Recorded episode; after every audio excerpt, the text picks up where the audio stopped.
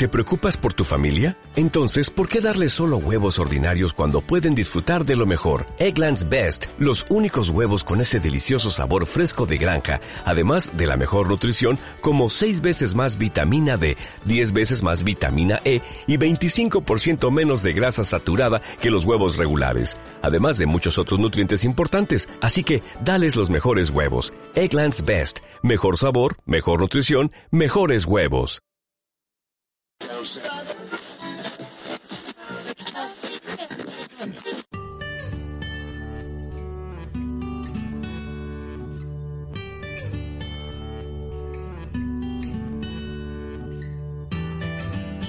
Bienvenidos a Luces Extrañas, el programa sobre astronomía, astrofilia y alguna rareza que otra. Este es el audio correspondiente a la entrada Cadáveres exquisitos del blog Luces extrañas.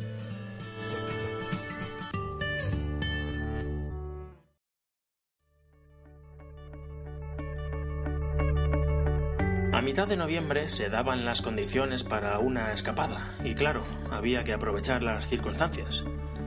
Además había convocada una salida de observación de la Asociación Valenciana de Astronomía de las que van probando puntos diferentes al observatorio de la asociación, que está en Aras de los Olmos. El lugar esta vez era Canales, en Sacañet, Castellón. Yo quedé previamente en Alcublas con mis compañeros de afición como punto de reunión para luego guiarles hacia el lugar exacto, ya que en esta ocasión era yo el oriundo del lugar. Agradable y variada compañía.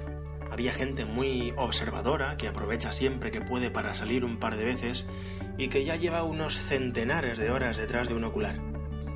Así como gente que asistía a su primera observación y quería comprobar lo que se veía por los diferentes tipos de telescopios.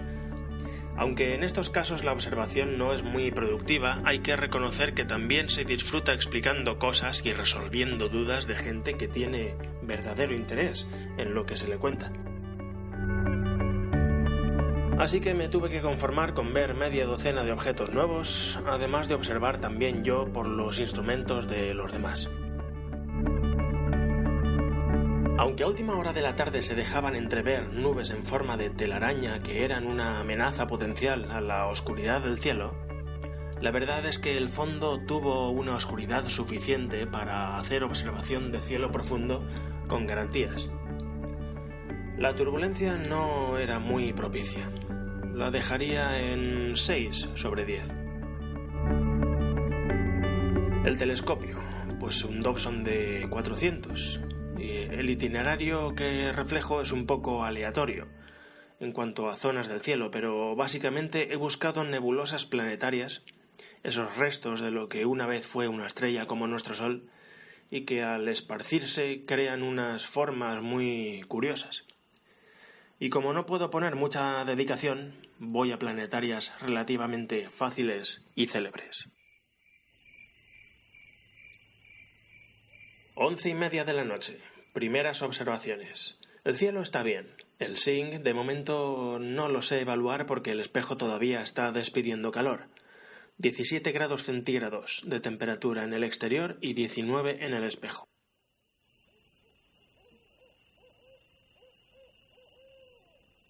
Echando un vistazo, por el buscador se veían muchos oscuros por los alrededores de Sagita, alrededor de M71, que es ese globular que hay en pleno centro de la constelación. No he identificado ninguna. Incluso mirando en el Pocket Sky Atlas, no he encontrado ninguna nebulosa Barnard donde estaba dirigiendo el telescopio. Aunque sí figura justo al lado de M71 una tal Harvard 20, que a la hora de la verdad, a través del ocular, no identifico con ninguno de los objetos que estoy viendo, salvo uno de los múltiples vacíos que vemos aquí. M71, magnitud 6 y diámetro 7 minutos. Cúmulo globular en Sagita, se ve muy bien. A 82 aumentos se aprecian muchas de sus componentes de magnitud débil en el centro. si bien hay que utilizar visión periférica para poder resolver medianamente el centro. 12 y 41. NGC 7662. Bola de nieve azul. Nebulosa planetaria en Andrómeda de magnitud 9 y dimensiones 32 por 28. He probado con 82 aumentos, pero el objeto pide más, por lo que he puesto el doble, 165, y además he interpuesto un filtro nebular NPB. Con esta combinación puedo más fácilmente hacer aparecer el hueco del centro. La estrella central aparece solamente de cuando en cuando. Hay que tener en cuenta que esta estrella central es variable y oscila entre magnitud 12 y 16, por lo que muy probablemente ahora estoy con menos brillo. Aprecio que fuera del anillo que se ve en telescopios eh, menores existe, una, existe más nebulosidad. Por contra, no soy capaz de ver el óvalo que se supone que hay en el centro, y menos con el filtro. Sin filtro se hace un poco más evidente la estrella central, así como el hueco y por momentos también el óvalo. También se atisban puntos más brillantes que la media a lados opuestos del centro. Le aprecio el color azul, aunque no tan azul como mucha gente. Debo tener poca sensibilidad a este color. Adjunto en el blog un dibujo que hice hace tiempo de esta planetaria, observada con mi Newton de 25 centímetros.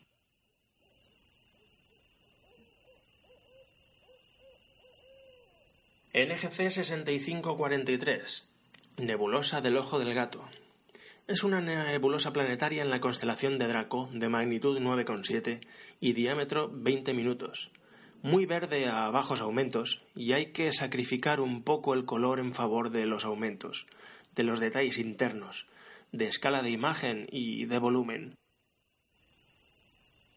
Con 271 aumentos, la estrella central se ve en todo momento. Se aprecia el hueco central, pero no está completamente vacío, sino que hay cosas. Ahora mismo no detecto una estructura clara en el interior pero en el exterior sí. Digamos que la propia estructura de la nebulosa es un anillo redondo que se ensancha en posiciones diametralmente opuestas, que terminan en punta, como un ojo.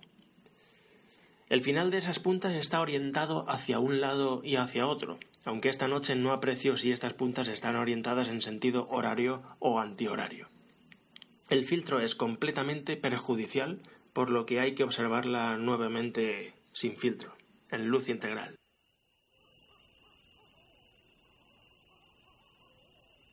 Una y diez de la mañana, NGC 7293, o nebulosa de la hélice. Nebulosa planetaria en Aquarius de magnitud 13 y medio, diámetro 25 minutos. Eso de 13 y medio me parece exagerado, pero bueno, eh, esto de las magnitudes en objetos extensos siempre hay que cogerlo un poco con pinzas porque las magnitudes se inventaron para objetos puntuales, es decir, estrellas, sin cuerpo. Es una nebulosa muy grande, aunque muy difusa, muy diluida.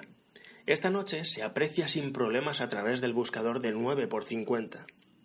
Uso en principio 82 aumentos y después 165, y de este modo cabe bastante justa en el campo del ocular. Interpongo filtro NPB para aumentar contraste. Se ven varias estrellas a su través, no sabría decir cuántas, y la estrella central o una que está muy cerca del centro. Dentro del hueco hay una estrella de brillo similar a la estrella central, aproximadamente a las 3 en un reloj, y tocando el borde interno del anillo. A las seis o seis y media hay otra algo más brillante, pero tocando esta vez el borde exterior. Luego hay otra de brillo semejante en mitad del anillo, a las diez, otra a una altura parecida pero muy cerca del borde exterior, y en vertical debajo de esa hay otra algo menor en brillo. Se pueden ver algunas más, pero las mencionadas son las más evidentes. NGC 7009 o nebulosa Saturno. Nebulosa planetaria en Aquarius de magnitud 12,8 y dimensiones 60 por 40. Se encuentra en los dominios de Aquarius, pero parto de Nu Capricorni en vertical hacia arriba. Con tan solo 82 eh, aumentos se ve de un verde muy intenso, aunque el objeto pide más aumento. Con 165 aumentos el color se pierde un poco y por supuesto gana en tamaño, pero la imagen todavía es pobre en detalles.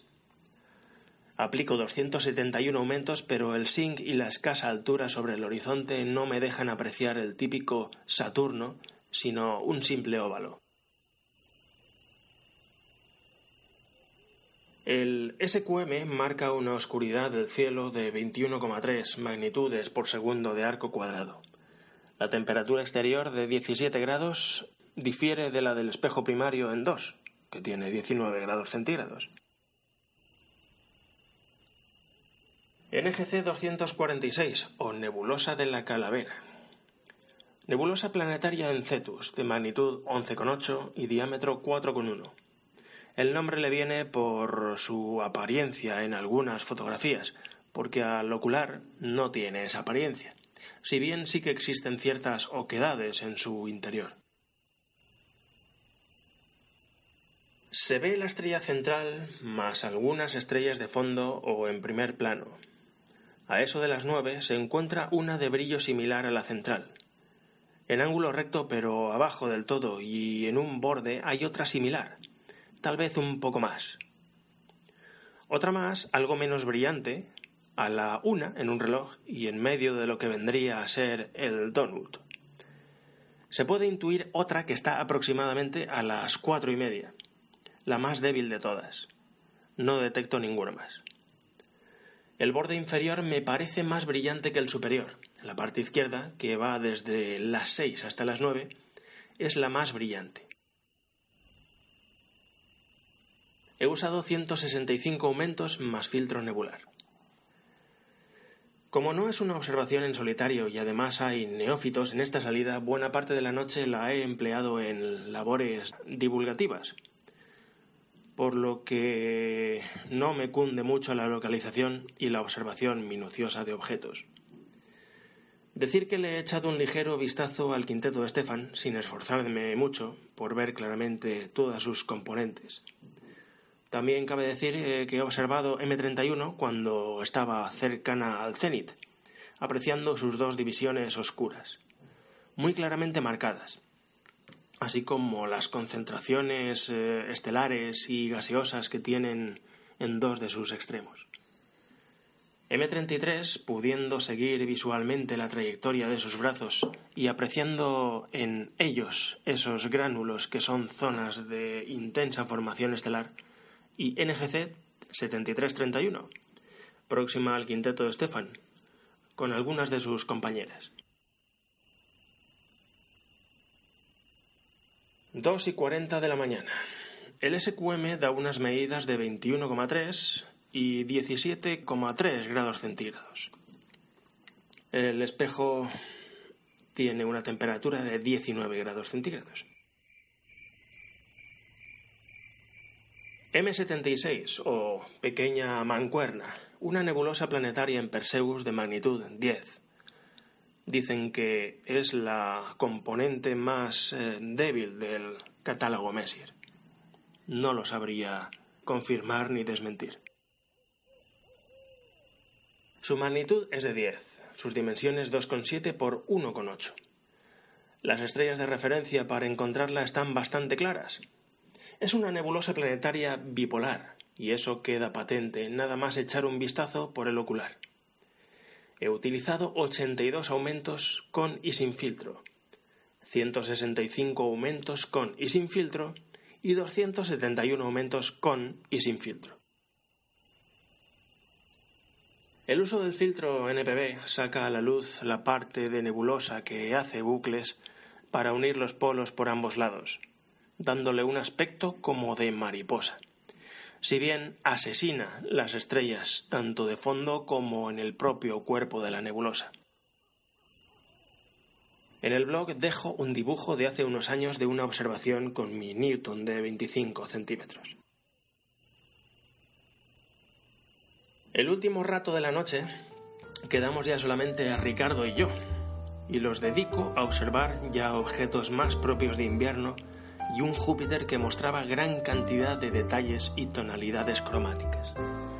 No he cubierto una gran cantidad de objetos esta noche, pero a altas horas, cuando la turbulencia está en su momento más tranquilo, es cuando se pueden disfrutar y exprimir estos cadáveres exquisitos. Me encanta esta estación que ahora comienza. Nos vemos por ahí fuera